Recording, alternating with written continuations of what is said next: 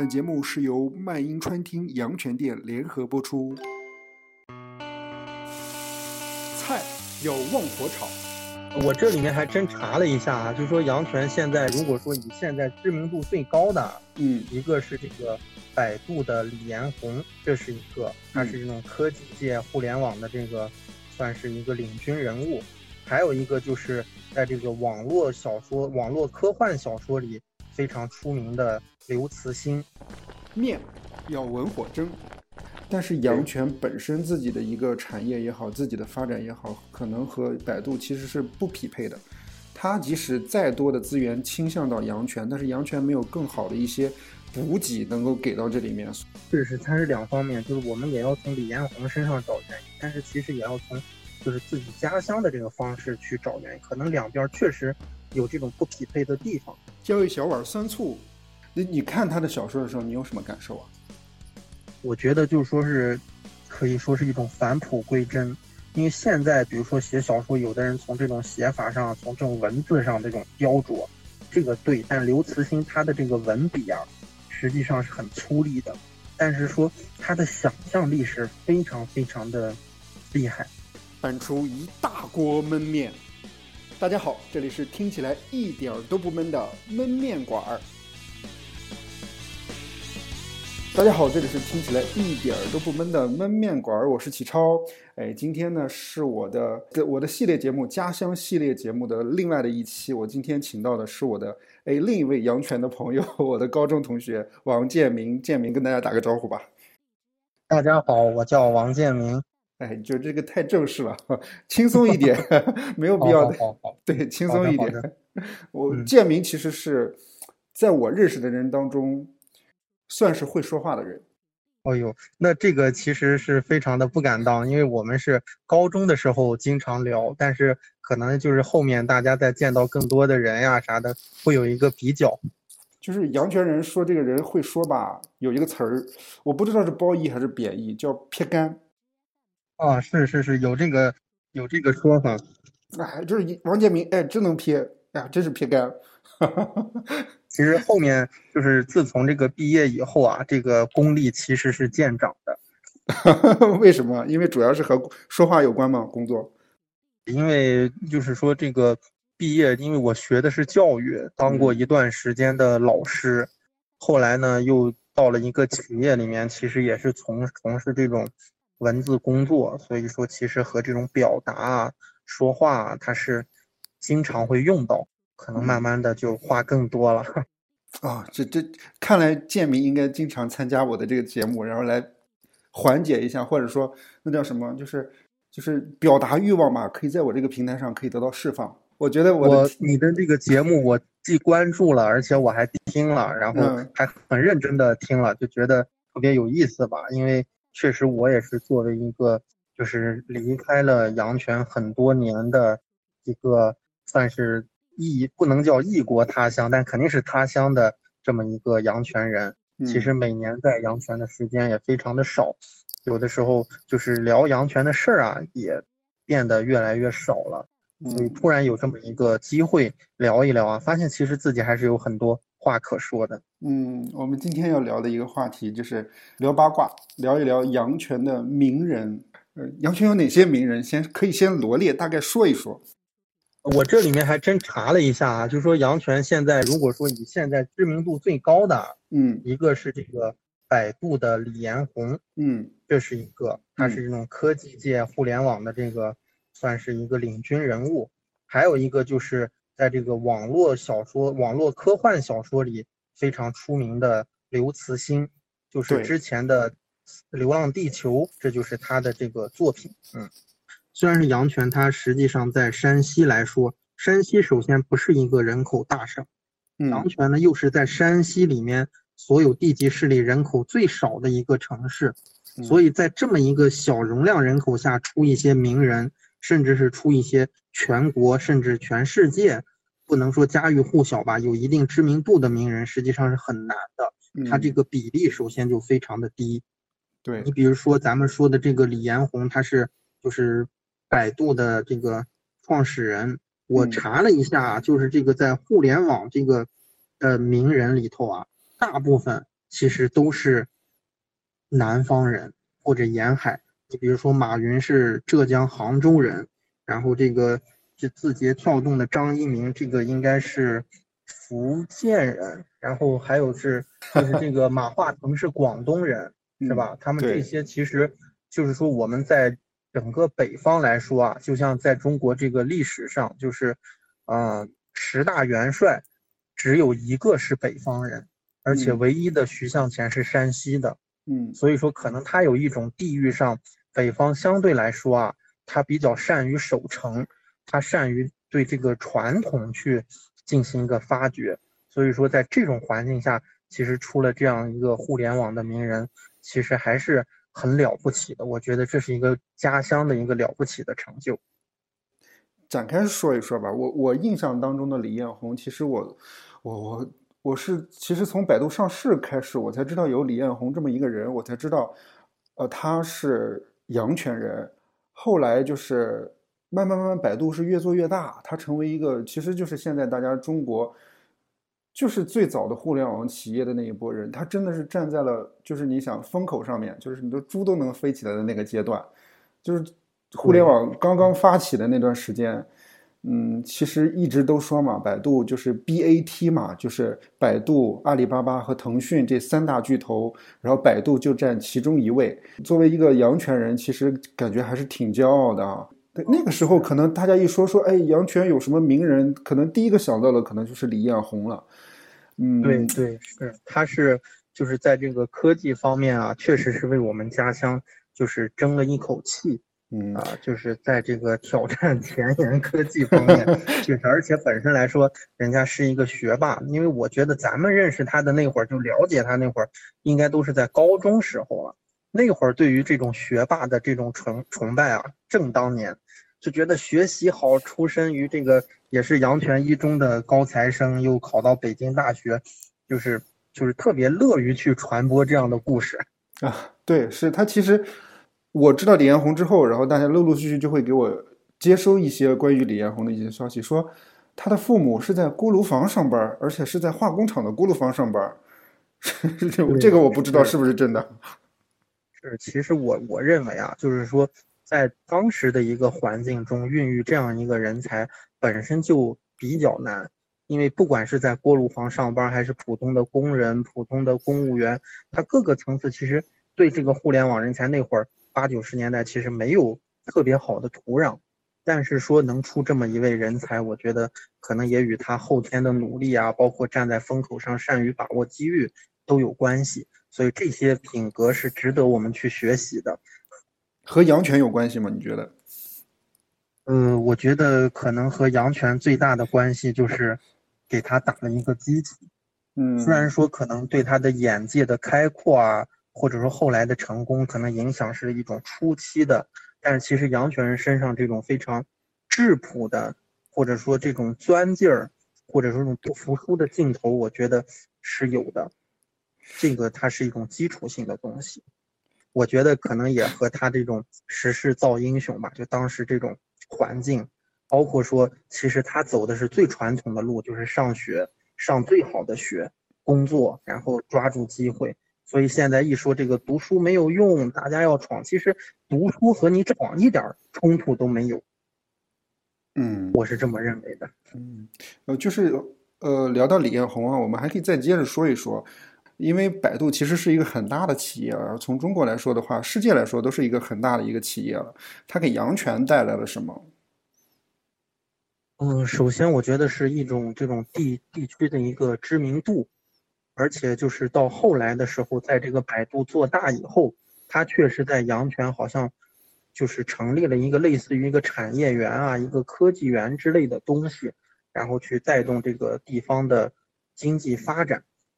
嗯，是做过一些这样的贡献的。我我知道的就是李彦宏，起码就是就是阳泉，就是很多一些，比如说公众场所的一些地方是有无线网的，那个好像是百度和阳泉市政府一起共建的。呃，李彦宏把百度云的好像是服务器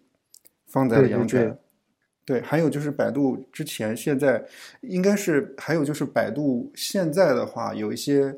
呃，比如说测试的一些业务，比如说他在测试无人无人汽车，好像是在阳泉那个高速路上去测试的，好像他是在那边，因为可能阳泉市会有一些，比如说优惠的政策啊什么之类的，会给给他这边。但是我我可以说说一句话，我就是，呃，因为我我也接收到了另外的一个信息，就是觉得百度好像或者李彦宏来说，给阳泉带来了并没有很多实质性的优惠的东西，呃，可能大家就会觉得说，百度给，呃，或者说李彦宏给阳泉带来什么，他比如说建一个百度云。的服务器放在这里，然后那个地可能，比如说阳泉有优惠政策啊，什么店啊什么之类，可能会给阳泉上一些税啊什么之类的。但是再多一些的，比如说像你比如说京东的刘强东，他就很和人家就可能比这种支持的力度啊，对，肯定就小很多。对，这确实是有这种原因。对，因为刘强东现在呃，因为刘强东是把整个的客服整个的。这个客服团队全都搬到他的老家了，那这无形之中就给他们当地，然后带来了一部分的人员劳动力的，就是工作机会吧。对，然后像小米的雷军也是在湖北地区嘛，我印象当中，嗯，就有很多的工厂或者什么之类的，他们的一些供应商大会，开会的时候就都去小米雷军的家乡去开会。哎，我觉得这其实也是一个招商引资的一种方式吧，我觉得。这个其实我还真想过这个问题啊，就是说为什么就是李彦宏的这个支持力度没有南方这些人这么大？嗯，因为我是在南方上的本科的大学，我就发现，比如说我去了我那学校，第一件事儿，人家那些人他们会以这个，哎，你是哪儿的哪儿的老乡啊，什么怎么样？他们对这个老乡啊，对这个家乡看得很重，因为他们多以这种是，比如说出去打工啊，或者说出去做生意啊，所以老乡的这个扶持，老乡的帮助很明显。那你像咱们山西啊，它是作为一个，我就觉得，好像大家更认就是是一个体制，就说你是化工厂的，哎，你是什么这个煤矿的，怎么怎么样？它其实你是阳泉人这个概念，就是出去以后，或者说你是山西人这个概念，它不是很强调这些东西。不知道你有没有发现？我确实是觉得可能南方会比北方多一些，但是我没觉得少。但是说实话，北方人确实，比如说，比如说啊，就是比如说。呃，那叫什么？呃，叫什么家乡会，或者说，对对对，这种很少了，很少。嗯，对，它不像那种南方的，比如说什么商界联合会什么之类的这种，对，咱们可能听说的就比较比较多一些。嗯，可能也和这种就是大家这种性格啊，或者说这种养成的习惯，嗯，也有一些关系。因为毕竟一方水土养一方人吧，我觉得。可能有一些形式的风格，反正我就觉得李彦宏好像身上没有任何阳泉人的影子在身上。确实有这种感觉吧，因为可能因为就是这种从这个高中一毕业一走，我就我就发现越是这种说做的特别好的人啊，或者怎么样，他反而就是对这个家乡就没有太多牵绊牵绊了。哎，去北京上学啊，去美国留学啊，回来又在北京创业啊。其实那个起点已经变得非常模糊，这个是是有这种可能，特别是像他这种可能年少就非常的出色的人，你就像咱们可能上学时候，如果说你是一个特别有天赋、特别好的一个学生的话，好像就是在这种情感上啊，他就偏弱一些。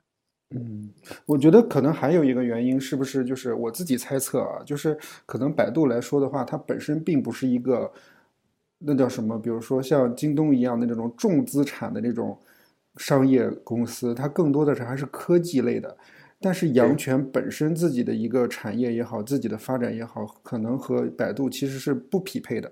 它即使再多的资源倾向到阳泉，但是阳泉没有更好的一些补给能够给到这里面，所以我觉得其实也是，就是就是咱们刚才说的那种百度没有给阳泉更多的支持，这种这种这种言论的一个原因。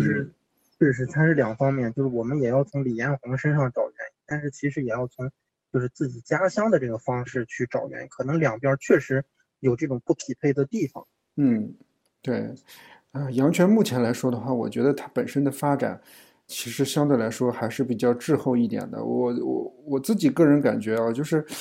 呃，阳泉人开始往外流失的一个原因，是因为好多孩子然后都出去上学，上完学之后可能就留在外面了，回来再回阳泉的话，对于吸引人才这种力度可能就不高了。我觉得如果比如说百度开一个分公司或者什么人到阳泉，其实大家可能会更愿意回来，但是他能给阳泉一个什么样的产业又不确定了。他没有这种说就是吸引年轻人的这种就是这种产业，因为我也就像咱们同学，比如说回去啊，更多的是比如说考一个体制内的工作，或者说在这个当地的煤炭，其实都是你能想象得到的这些岗位，他没有这种说好像现在这种风口啊，或者说现在的一些前沿，对对于现在的学子来说，吸引力确实是弱一些。嗯，说到李彦宏是阳泉的骄傲嘛。但是其实李彦宏这个人，或者说百度本身这个公司，最近的负面的消息其实也是越来越多。就是可能一提到李彦宏或者提到百度的时候，大家最先想到的哦，就是那个百度的竞价排名，然后百度和那个莆田系的医院结合在一起，对做的那些恶，就比如说之前就是特别出名的那个郑则熙去世的那个事件。嗯，哎，反正负面信息特别的多。对对，所以我觉得他还是怎么样，就是说李彦宏可能更像一个科技人才，就是说他不像马云那样是那种经营型的人才，就是你怎么去创新，怎么去再找到下一个风口，怎么样去让自己挣的钱以不同的更高级的方式去挣钱。他可能也想去盈利，但他盈利是靠这种竞价，其实这个东西本身就是好像就是这个钱你挣了以后后患无穷。怎么说呢？就是人们现在对于百度来说的话，之前是 BAT，但是现在是 ATM，就是阿里巴巴、腾讯和美团，就是百度可能就已经甩出去了。反正我我现在像用的这个百度的东西啊，就是最多用的是百度的地图，连搜索都不怎么用百度搜索。我可能搜索更多的是用微信了，反倒有时候。嗯，就是。只有在指明方向的时候用百度地图的时候，哦，想起来这是百度的产品。其实是不是说李彦宏不行啊，而是他的同行们太优秀了。呃，我们逐渐的聊到了互联网商场商海的竞争啊。嗯，是是同行们的衬托。嗯，我我们希望就是百度后期的发展越来越好吧，希望它那个无人驾驶也好，或者说在其他科技方面的一些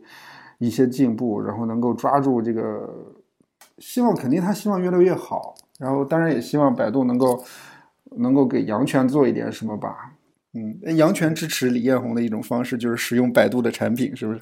我觉得其实阳泉对于百度的重视还是挺大的，就是给地、给政策、给支持的力度，其实就是因为阳泉的名人总体来说不多，所以说后来的时候，就包括这个咱们下一个要说的刘慈欣啊，真的是有具体的支持的政策，就具体去支持你。嗯，反正要最后的话，还是希望就是李彦宏带领着百度越来越好。然后能和家乡产生更多的化学效应，带动的家乡也越来越好。因为给我的感觉，整个北方这种互联网的这种氛围啊，科技的氛围啊偏弱。但是百度作为一家就是大本营在北方的这么一个企业，我觉得他应该把这杆旗扛起来。但是你也不能期待，啊，不过这这话又又说到后面了，就是就跟那天聊铁路一样，越聊越丧的那种感觉。但是阳泉就没有条件啊，啥条件没有。实话啊，就现在我不知道你回阳泉是啥感觉，反正我回了阳泉的感觉就是，阳泉带给我更多的是回忆。嗯，就是你在外面待久了以后，你看到每一个地方，哦，这儿有一个什么什么样的回忆。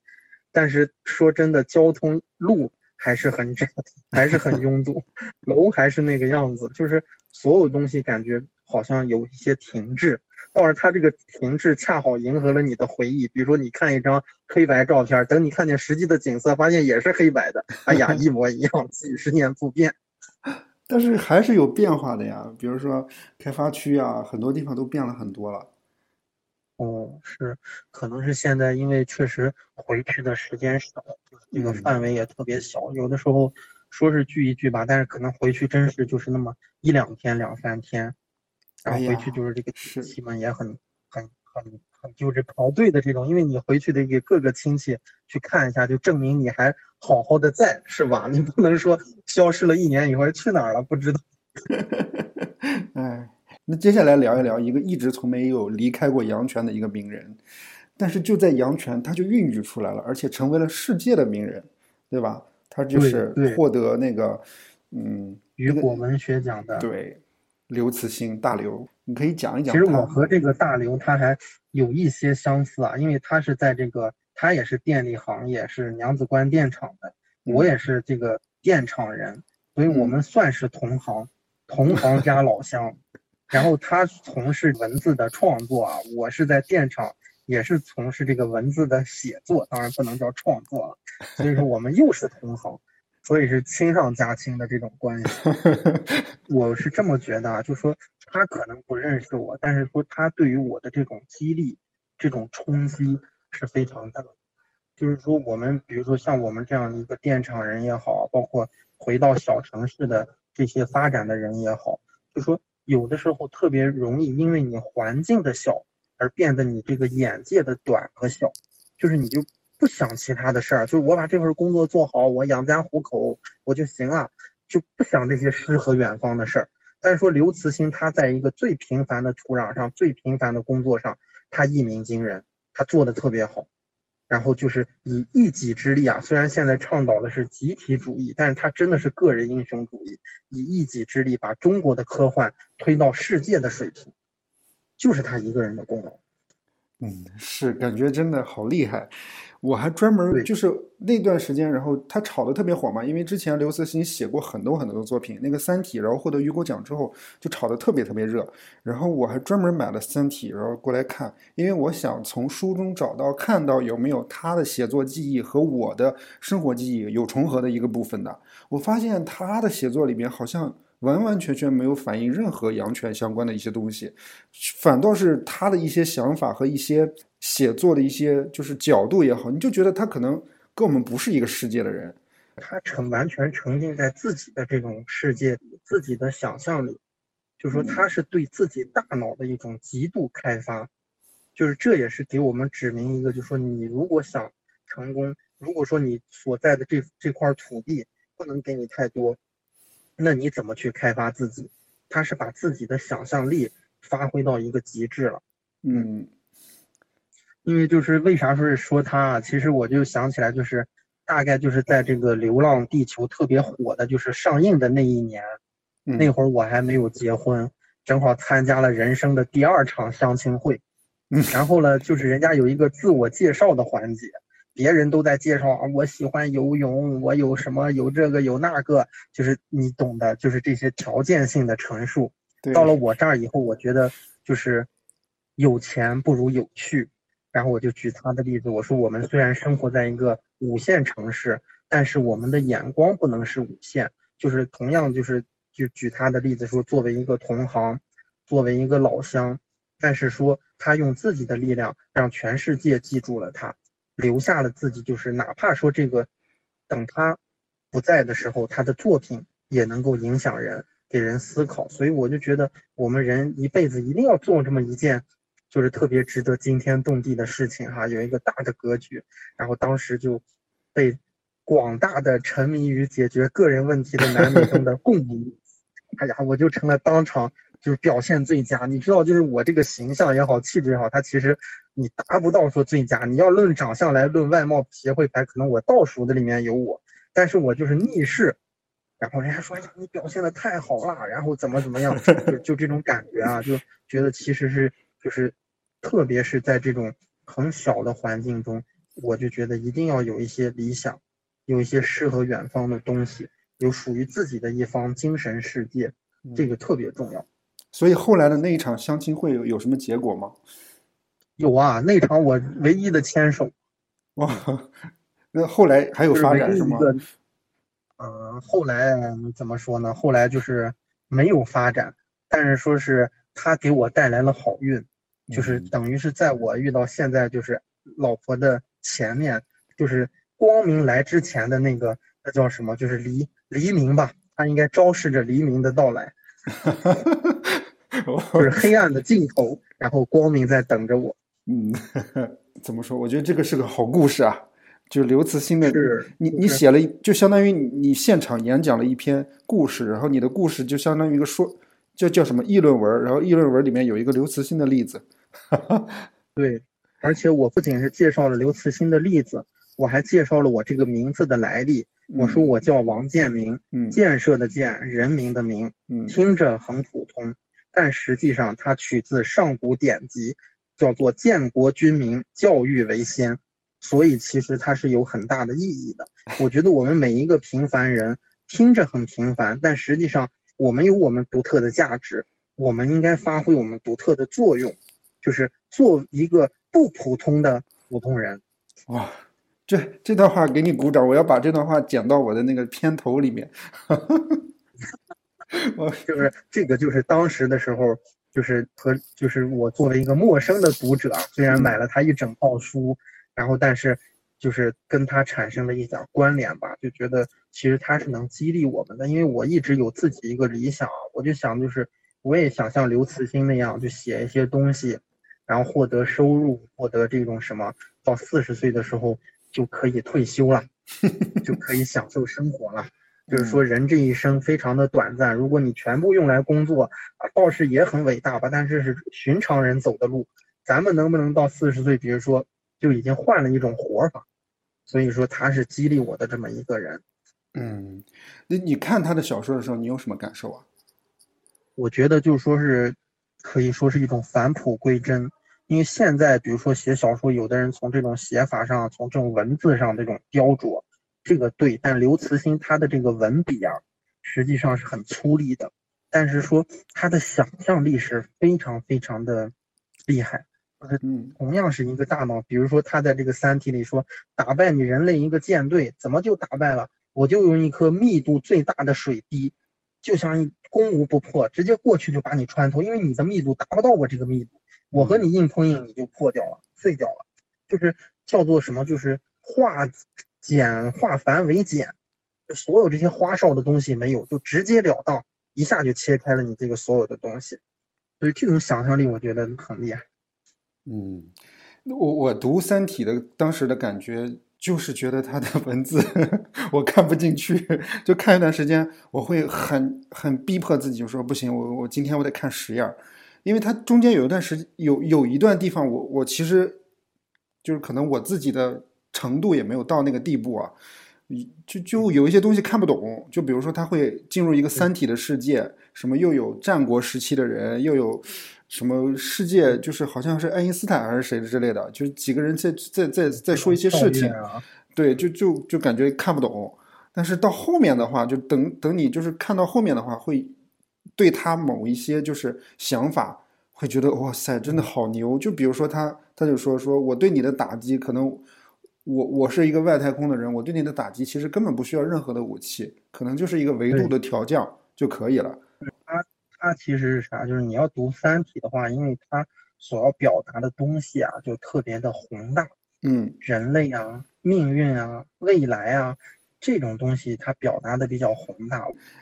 嗯，我们可以可以聊一聊，就是刘慈欣当时他写作的一个环境。这个环境其实我也是有经历过和了解的。就是九十年代的时候，那时候的娘子关电厂，它是一个什么电厂？我可以给大家介绍一下，就是它是一个烧煤为主要的一个发电厂。然后刘慈欣在电厂里面是工程师。刘慈欣据说他后面的采访当中他也说了嘛，他其实就是在工作岗位当中，可能就是比如说值班的时候，并没有什么太多的工作的时候，他利用这个闲暇的时间，然后来进行写作。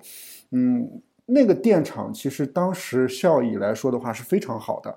在电厂的职工来说的话，在当地的收入也是平时国企员工的收入水平都是相当要高的。而且其实他对于来说，因为效益特别好，然后在当地来说，其实就相当于一个小县城了。比如说有当地的娘子关电厂的电视台，比如说篮球队儿，然后什么青年宿舍，然后给当地的什么供销社，然后篮球赛什么之类的。我小时候我记得我上放暑假的时候，我就回娘子关。去我姑姑家的时候，当时我就参与到其中，我就觉得整个县城其实相对来说，就是因为这个厂嘛，所以整个周围的经济就活跃起来了。就是比如说，呃，就是娘子关阳泉娘子关电厂门口的一条长街，这一条长街的商业活动、门店，然后饭店就特别的多，然后特别的，就是因为这个而受益，而而且靠近这个阳泉娘子关电厂的这个大马路，也是每天都是车进车出，运煤啊什么之类的，也带富了一批人。但是我说这个背景的原因吧，其实我想是说表达的，可能刘慈欣在的那段时间确实是很辉煌的一段时间哈，嗯，但是我确实不知道他当时为什么会想到这种，比如说世界呀、宇宙的这一种，因为觉得可能更多的人在那个环境下可能就会安于现状，因为工资确实高。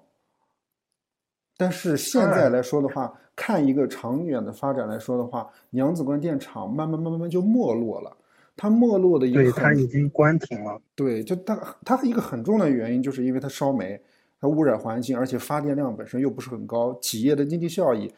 慢慢慢慢就落后了。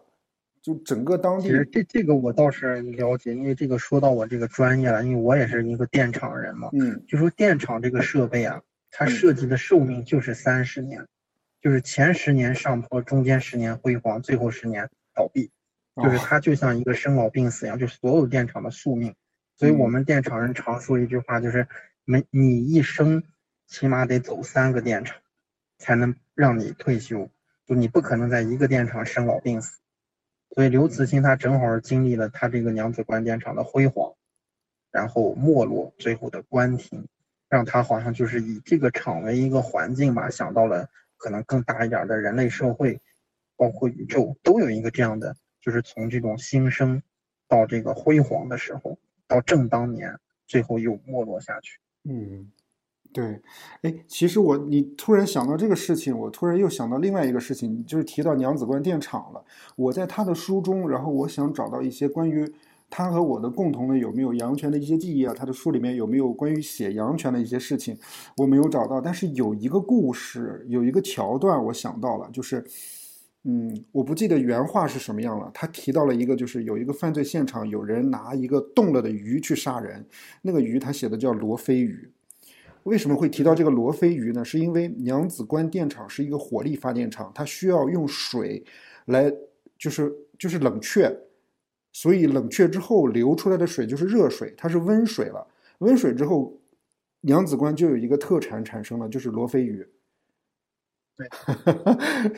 就是我不知道大家能不能听懂啊？就是它特点的特产，它还是一个特色菜。对，对，就是就是因为就是有这个温水嘛，就是呃娘子关还是盛产罗非鱼，所以我在他的书中里面看到有描写这个罗非鱼的，我觉得可能是不是就是这算是有一点和娘子关有关的东西了，在《三体》里面。对，是因为就是这个作家呀，他我研究他分两种。一种就是他会刻意的写自己的这个家乡，嗯，但是还有一种是他刻意的回避自己的家乡，因为你毕竟你在这个这个里面写是吧？你万一写的你这个东西让周围人，特别是你身边的人看到，他他就有一定的这种自我保护的意识，不想说啊，就是这个灯下黑，凡是自己周边的东西就不想写。现在目前刘慈欣还是居住在阳泉。对吧？对，这个就说到就是咱们在这个阳泉对于这个少有的这几个名人的关照，就是刘慈欣是原来是电厂的工人，后来是阳泉的政府亲自开会解决了他好像是在文联的一个编制，他现在等于是政府的人，然后又给他建了一个工作室，让他就是安心的创作，总算把这一个人才留在了阳泉，就没有走。嗯，而且我听说啊，是是我的表哥说的，说后续的话，娘子关电厂的那片空地，然后旧的厂房可能会预计的会开发形成一个新的旅游产业，可能就和刘慈欣可能会把他小说里面的一些场景也好啊，免费的授权给娘子关电厂，然后建成一个就是像比如说《流浪地球》那样的一个。影视化，或者说把它实景再现的一个游乐场。对，咱们在那个《我和我的祖国》里面不是有一个那个那个桥段，就有个小镇，不是什么发现外星人吗？估计以后也会建成那样的。对，哎，我觉得是是一个很好的一个发展方向吧。因为而且娘子关本身在阳泉来说就是一个景点嘛，它本身就有历史，它是这个就是算是李世民的胞妹在那儿镇守的一个关，还是怎么的，所以它叫娘子关，所以它还是挺有历史，有厚重感，也有现代的一个结合，是吧？有能看山看水，还能看科技看想象。就是我我其实我最后想讲一个什么，就是说讲一讲这些阳泉的名人给我们阳泉人带来了什么东西哈。我觉得就是不管是我们在阳泉工作的人，还是在外的阳泉人，其实都应该以他们为榜样。当然，我们可能肯定达不到人家那个成就，但是说我们可以很努力的去生活，哎，去不断的朝着这样一个目标走。特别是你像在。外地啊，就有这么一种想为家乡争光、想为家乡代言的这么一种自觉的想法，就是我不能给阳泉人丢人，我不能给阳泉怎么怎么抹黑，是这种状态吧？觉得虽然我们人少，但是也要向两位这个优秀的阳泉人学习。天啊，你这种话你都能说得出来吗？我我觉得我觉悟好低呀！我现在从来没觉得我我。我努力工作，我是为阳泉人争光哎。有，其实我一直有个想法，就是说，不管自己有没有成就啊，就是等以后，比如说老了以后，我会选择再回阳泉去度过自己人生最后的一个段一个时间，因为我觉得我的起点是在阳泉，所以我就想把我的终点啊也放在阳泉。你像今年就是就是再回阳泉啊，包括回了自己居住的那个地方。你看的每一个地方，好像都是在有回忆，就是这也是你家乡能够带给你和别别的地方不一样的一点儿。因为别的地方吧，就你总有一种客居，就觉得你是客人，但是只有在那儿，那是起点。你上小学怎么样，上初中怎么样，上高中怎么样，然后还有一帮就是很早就认识的人，包括这次回去看到好多邻居也好，亲戚也好。都苍老了好多，我就发现不是说他们老了，其实我也在向着这个年龄大的方向发展。哇，就是说，真的是就是这种越在外面待的时间长了以后吧，好像这种家乡的情节就就有了，就是就是特别你像今年就是五六月份吧，跟着我媳妇儿，然后回到阳泉，我给她讲我，她说我想看看你上小学的地方，我想看看你就是以前。生活的地方什么，然后给他讲我小时候怎么怎么样，你你就是在把自己的起源，就好像达尔文说那个物种起源一样，你把你自己的起源介绍。非常棒，我觉得，我觉得建明参加我的节目，真的感觉，或者跟你聊天也也觉得获益良多。听你聊天，我就觉得可能四十分钟不到四十分钟，我就觉得我几乎没有什么需要需要剪的东西。其实我我还有好多想说的啊，比如说，就说这些年啊，就是自己离开以后，就是你做这个阳泉家乡的这个系列，我就觉得特别有价值。嗯，因为有的时候哈，我们好像确实也有一些人，就是离开以后，他离开久了，他就对这个东西就淡了，也就不再想去特别聊和家乡有关的事情。嗯，都是什么什么什么汤。什么托尼了是什么？是就是起个英文名也好啊，或者怎么样，不会对自己，对对对，就不会对自己以前的东西怎么样。但实际上，我觉得能够去介绍家乡，能够去回忆家乡，能够考虑啊，能为家乡带来点什么东西，这些都是特别好的事。今年，嗯，就是我爸妈来看我的时候带的这个维尔康，就阳泉的这个饮料。呀，我拿这个给这个我在长治的这个家人们一喝，哎呀，觉得真好喝，就是他这个口味起码不比芬达差呀。啊，是，我会专门录一期节目，就是阳泉美食。